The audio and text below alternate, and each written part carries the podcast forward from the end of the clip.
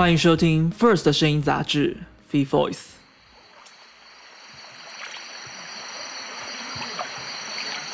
穿着雨靴，跋涉在树林间的溪流，耳边回荡着蛙声、鸟鸣，宛如置身在世外桃源。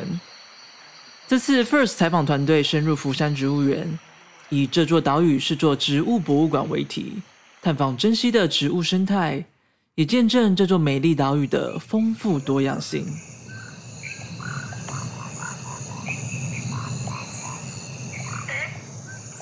上一集我们驻足于城市中的绿色秘境台北植物园，这次我们转往山林，来到位于宜兰县员山乡的福山植物园。不同于其他植物园，它坐落在山间，富含着各式各样的动植物生态。除了树蛙、昆虫，还有山羌自由自在的在园区四处奔跑。广大的生态池更成为众多鸟类的栖息之地。就让我们随着行政院农业委员会林业试验所植物园组组长董景生、福山植物园研究中心副研究员黎明仪以及助理研究员林建荣一同踏入这个世外桃源。那这里就有我们种的一些呃稀有的水生植物，可以在这个地方做保育。那因为有水之后，其实有很多的生物，尤其是野生动物，它们也会来到这个地方去做栖息。所以这里像在冬天的时候，就会有。呃，过冬的像鸳鸯啊，他们都会固定也来这个地方。那这里平常呃，可能比较常见的鸟类，就像小屁蹄，那我像翠鸟也会过来。那有时候花嘴鸭啦，或者是其他的山羌、台湾猕猴也会来这边玩水。好，所以这里变成就是呃，野生动物它们比较可以去多了一种生态的栖地，可以在这里活动。所以也变成一个很漂亮的景观。嗯嗯。那大家有看到呃，就是目前在上面这个。哎，现在你们听到有没有听到？嗯，这是小屁屁的声音。哦，啊，而且比较没有人的时候，他们如果很开心的在水面上游啊，它可能还会追逐，然后就会有这样踏的水花这样子，而他们也会潜水，所以还蛮蛮好玩的。它体型大吗？嗯，十几公分，十几二十公分这样大。就是我们的植物园之所以跟别人不一样。是因为我们是在森林里面，而且是跟环境不可分割的。它跟整个就是试验林跟周边的环境没有办法分割，它就没有办法只有执行原来比较属于植物园单纯的功能。嗯，好像你说动物园，它可以很单纯就是执行它动物园的那个，因为它就是在一个它营造出来的动物园的环境。可是福山它植物园，它就是在一个森林里面，所以它它中间的这些生态资源都是完全交流的。早期福山，因为我们是植物标本园，然后我们认为我们的主要目的就是在介绍植物，认让大家认识植物，然后做植物分类的介绍。所以，我们以前的介绍会着重在植物的名称，啊，你怎么去分红块扁薄啊？你怎么去分哪一个植物跟哪一个植物的差别是什么？嗯，所以这个是属于植物分类型的介绍比较多，知识性的传递。那后来我们开始再重新做这个自然教育的这个包含园区导览这个思考的时候，就是我们希望人到森林里面来，因为你来这里不是因为认识植物，你可能。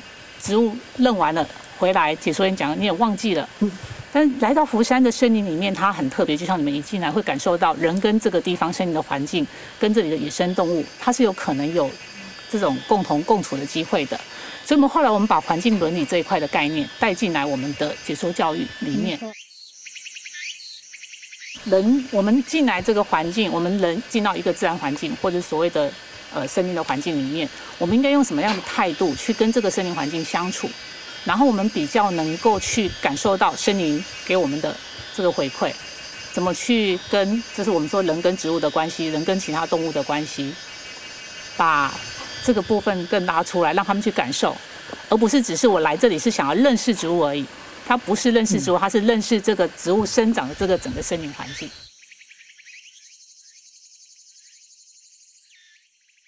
你这拍下来哈，全台湾大概照片没有超过十张。哇，好哦，怎么看那一只？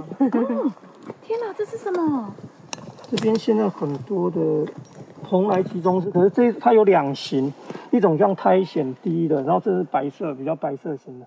你如果看到，大概都是这种颜色。走着走着，我们的目光就突然被吸走了。出现在我们面前是非常稀少且难以发现的特有种蓬莱集中丝，它的模样奇特而诡它是异，通常会有着黑绿交杂的斑纹，就，像是这个湿冷森林当中长满苔藓的枝芽，还是说它隐身在这其中。而在我们眼前的这只更为稀罕，它是黑白交杂的第一颜色，让所有人停下了手边的工作，围起它拍起了照片。我也要来拍。我我也想拍他的大家都不想采访了。但也就如同董景生组长所说，人们的注意力很容易被野生动物吸引，因为福山植物园独有动植物共存的特性，有时稀有种的存在或石蟹獴、猕猴的粉墨登场，就让大家忘记园区里最重要的主角——台湾原生植物。福山植物园针对濒危的台湾原生植物进行保育，分为就地保育以及移地保育。在就地保育上设有自然保留区的福山，当然在台湾的所有植物园当中扮演重要角色。比如新演化的乌来凤尾蕨，以及福山最具代表性的软叶水丁香，都是在这座植物园当中才得以见到的稀有植物，便让它们继续在此有个舒适的空间得以生长。而余地保育则是将原基地遭受迫害的植物移到适合的植物园来进行保育，像是受到殡葬文化没落而灭绝的滑稽，还有在受封菱角田里所抢下来的茜，都被好好的安置在福山植物园里。这个东西它叫做滑稽，然后只剩下那个苗栗的一两座公墓里头有，但是为什么会在公墓里头呢？就是其实我们西部原本是有非常非常多的梅花鹿，然后梅花鹿取食啊、踩踏，其实让西部平原其实存在很多草生地的环境。可是后来这些草生地环境我们开发掉了、破坏掉了，然后再加上呃梅花鹿也消失了，所以一些废废耕地它其实会长成森林，它不会是草生地的环境。可是坟墓因为我们扫墓的关系，它就频繁的被干扰，它就维持了草生地的环境，然后就成了这一堆植物的避难所。那华记它就这样子被残存下来。可是其实，在未来，我们现在殡葬文化在转变，就是未来可能十年、二十年，土葬会消失，几乎都变成灵骨塔。那它这样子的气味就会消失掉，所以这个东西其实就跟我们人类的文化有关系。就是当我们殡葬文化改变，大家也没想到，就是有些植物会走向灭绝的路。可是像这样子的东西，整个趋势我们挡不下来，它栖地势必要消失。它就是在我们这个阶段非常需要强力去介入，然后把它的种源保保存出来的物种。它其实是很早期日剧时代是有留下标本的，哦，然后后来在野外怎么都找不到。后来你们怎么会知道？那幸亏是植物学家，可能是扫墓发现的。扫墓发现的。对 哦，你看这种这种就是一个很特别的缘分，它就是标本看得到，但是被植物学家发现，就快点告诉告诉谁？对告诉你们。消息会慢慢的传出来。这、哦，其实这里有非常多，全日照的这一区有非常多是从坟墓救出来的，从坟墓非常多。哇，这个也是坟墓出来的。的。那接下来我讲一个欠欠的故事。刚才我们园区有看到芡实，就是那种植物，它在台湾，嗯，原本的记录是在日月潭。那日月潭那边因为就是筑了大坝，所以那边的芡就消失了。那后来在龙井有被发现，台中的龙井。那龙井的芡后来也是发现没几年之后就消失了。那一直到十年前，十年前在寿丰又被发现，在一个菱角田里头长了三颗芡出来。哇，那时候就大家疯狂啦！这是消失这么多年的植物，那植物的爱好者就冲到现场去拍照。那菱角田的呃非常非常的生气啊！你把我的田埂都踩坏了。然后接下来线上面的刺很多，而且它的刺很不容易腐败，所以它要周菱角穿的青蛙装下去就割坏，一直割坏，一直割坏，它就很讨厌。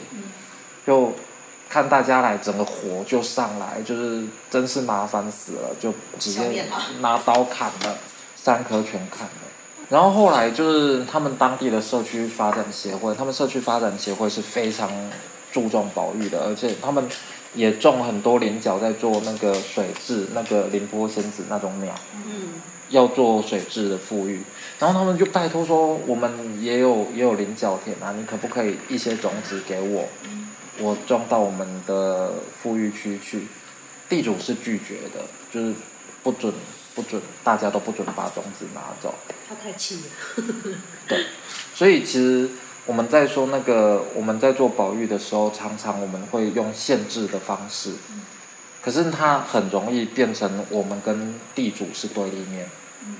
那地主变成对立面之后，他怎么跟这个稀有植物培养感情呢？没办法，没办法培养感情的状况之下，一个月黑风高，这个植物就拜拜了。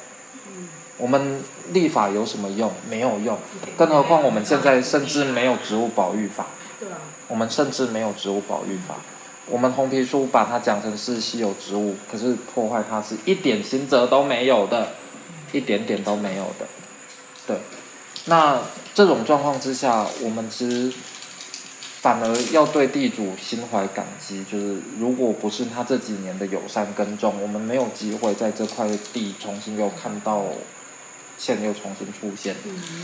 那那个线被砍掉之后，它种子其实也落下去了，然后就大概经过了九年，它又在它的菱角田里又长出了三颗，然后消息又曝光出来了，然后我们就一看消息出来了，不行不行不行，赶快找人立刻到现场去，因为它瞬间就要消失了。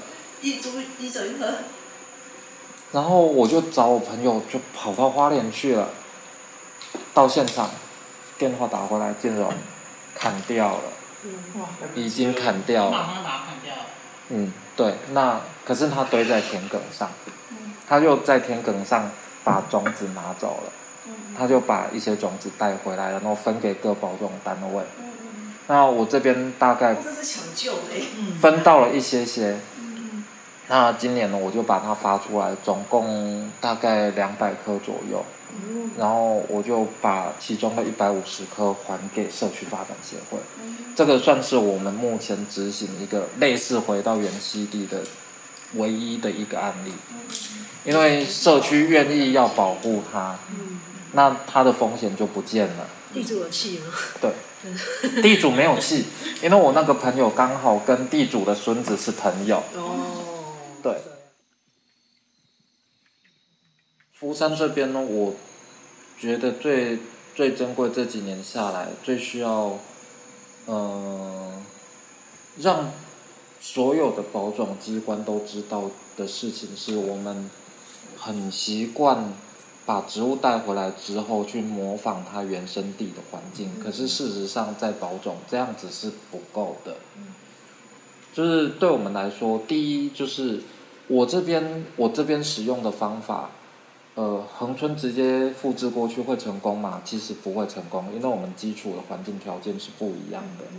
那我们跟恒春的基础条件不一样，我们跟植物的原生地环境也不一样啊。所以我们其实是要比较我们的环境跟原生地的环境之间的落差，然后那个落差找出来之后，再想办法用各式各样的方法去把这个落差补掉。那不见得就是模仿原生地的环境，比如说我们这里比较湿，它原生地比较干，那它原生地可能是一般的泥土，可是到我这边我就要加强泥土的排水，我就不可以那边的泥土直接复制过来，那是不 OK 的。对，所以大家很容易在保种的时候就是直接去用模仿的，可是那个是不行的。然后另外就是方舟还有一个很重要的事情，就是这些稀有植物，因为它的数量少，所以相对的我们对它的认识就比较少。